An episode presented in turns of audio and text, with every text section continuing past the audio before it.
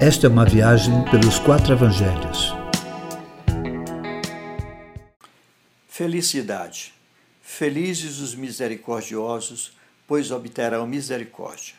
Misericordiosos são os que têm o coração voltado para amar e compreender o outro em qualquer condição ou circunstância da vida. São aqueles que aprenderam a não agir como juízes, que sabem perdoar, levantar o caído, curar o ferido, que aprenderam com Jesus a não esmagar a cana quebrada. Segundo Tiago, quem não age com misericórdia terá sobre si um juízo sem misericórdia. A misericórdia não é marketing religioso, mas sim uma atitude de quem de fato é discípulo do Mestre. Se a espiritualidade de alguém não produzir o fazer o bem, ela é falsa. Infelizmente, muitos dos que se chamam crentes esquecem a misericórdia e preferem o sacrifício do outro. Agem condenando qualquer um que não tenha o comportamento aceito pela sua moral ou mesmo aquele formatado pela instituição religiosa a que pertence.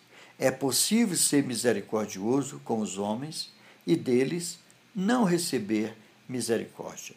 O misericordioso, segundo Jesus, é alguém livre de todo e qualquer espírito mercenário. Trabalha por amor, nunca para ter público quem o aplauda, quem o reconheça. Os misericordiosos receberão misericórdia de Deus e não necessariamente da parte dos homens.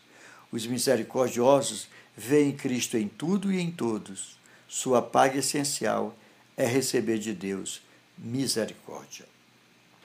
Bem-aventurados puros de coração, pois verão a Deus.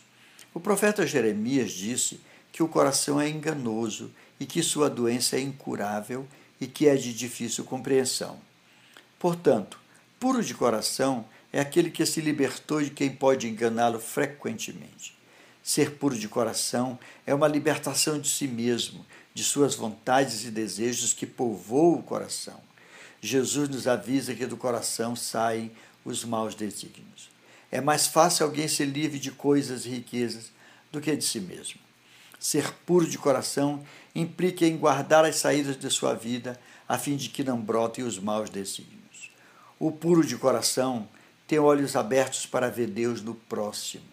Não se trata de ver Deus literalmente, pois as Escrituras afirmam que ninguém jamais viu a Deus. Ver a Deus não significa enxergá-lo apenas nos seus atos, sobretudo, vê-lo no próximo. Quem é puro, vê Deus no outro. Quem não consegue ver Deus no outro, nunca o servirá, pois, conforme Jesus, quem serve o outro, serve a Deus. A recompensa dos puros de coração é ver a Deus nesta vida e na futura.